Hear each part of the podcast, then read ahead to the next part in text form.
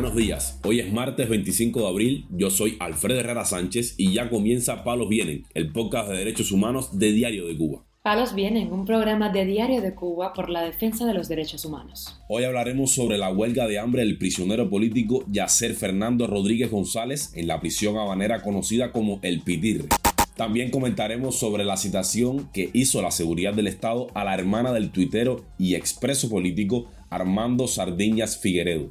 Por último, abordaremos la reunión semestral de la Sociedad Interamericana de Prensa, que desde este martes abordará lo que califica como periodo crítico para la libertad de prensa en América. Lo más relevante del día relacionado con los derechos humanos en Palos Vientos. El prisionero político Yacer Fernando Rodríguez González realiza una huelga de hambre en la prisión de máxima seguridad El Pitirre del municipio San Miguel del Padrón en La Habana, reportó el sitio Cubanet. Según denunciaron tres reclusos de ese sitio bajo condición de anonimato al citado medio vía telefónica, el miércoles 12 de abril Rodríguez González se encontraba en un vehículo para ser conducido a consulta de oftalmología, pero no lo llevaron con la justificación de haber tenido un altercado con un militar. El problema fue con el capitán Simón, jefe de los conduce.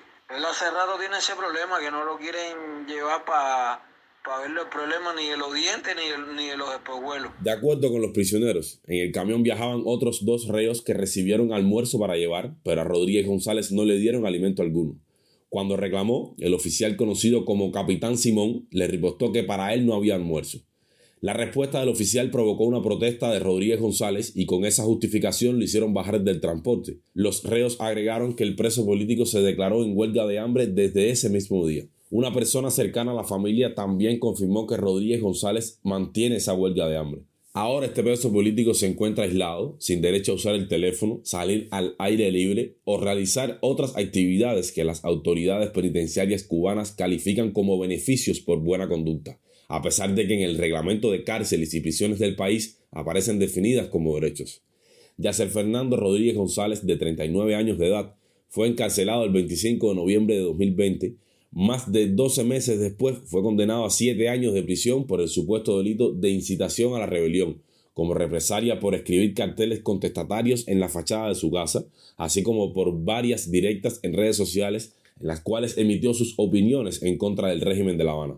La madre de una niña de 5 años de la provincia de Guantánamo exige una visa humanitaria para que la menor reciba las dos cirugías que necesita por el cáncer de colon que padece, reportó el canal de televisión Telemundo 51. Desde que solo tenía nueve meses de nacida, Rocío comenzó las visitas al hospital en busca de un diagnóstico debido a un tumor en el colon del que nunca se supo si era benigno o maligno. Tras la colostomía que le practicaron, la niña se puso solo dos dosis de suero durante la quimioterapia porque la hemoglobina no la dejó continuar con el tratamiento. Las cirugías que necesita no se han hecho, según su madre Arnelis, porque no están operando por falta de alcohol. Tampoco hay bolsas recolectoras para pacientes con colostomía, enfatizó la madre. Hasta nylon con espaladrapo tuve que ponerle. Eso me la, me la bloqueó mucho psicológicamente, porque es algo que cuando se lo ve, ve y hubo un tiempo, un tiempo que la cama, por favor, todos los días tenía que lavar hasta el colchón porque las bolsas no sirven. Y así. Y él consigue por aquí, consigue por allá y así. Así es que vive no hay comida, no hay, no hay, no hay un, nutriente para que tú puedas decir, por lo menos se conforma con un nutriente para que la hemoglobina se le mantenga, no hay un ácido fólico, no hay una vitamina C, no hay nada. Esta situación ha generado una anemia que la menor no logra rebasar. La madre pide la visa humanitaria por sugerencia de los propios médicos cubanos.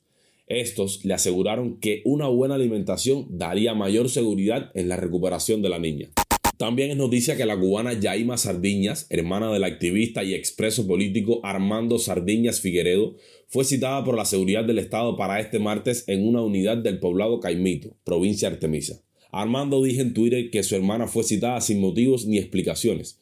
Mi hermana es madre de tres hijos y no ha cometido ningún delito, solamente denunciar y expresarse libremente en redes sociales, señaló el activista. Para él, la seguridad del Estado será responsable de cualquier cosa que le ocurra a Yaima.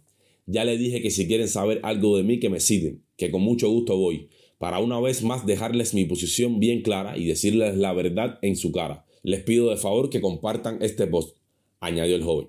Durante los últimos años, Armando Sardiñas ha sido víctima del acoso de la policía política debido a su participación en las manifestaciones del 11 de julio de 2021. En octubre de ese año fue condenado a 10 meses de trabajo correccional con internamiento en el campamento La Lima del municipio habanero Guanabacoa.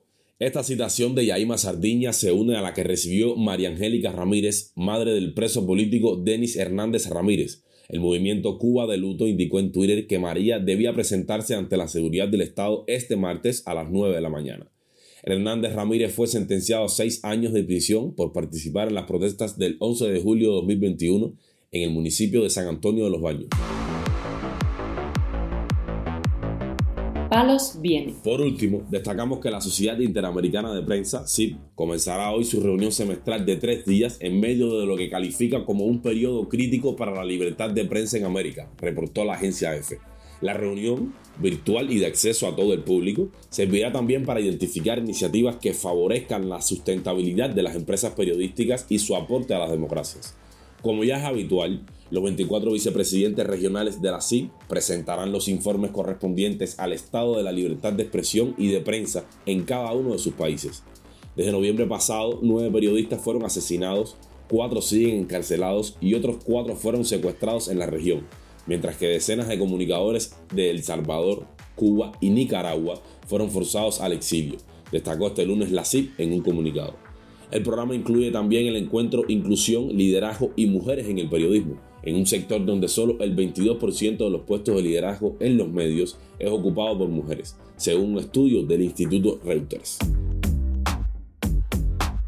Palos Vienen, un programa de Diario de Cuba por la defensa de los derechos humanos. Muchas gracias por acompañarnos este martes en Palos Vienen, el podcast de derechos humanos de Diario de Cuba. Pueden escucharnos en nuestra página web y redes sociales, además de SoundCloud, Telegram, Spotify, Google Podcast y Apple Podcast. Yo soy Alfredo Herrera Sánchez y mañana volveremos con más información.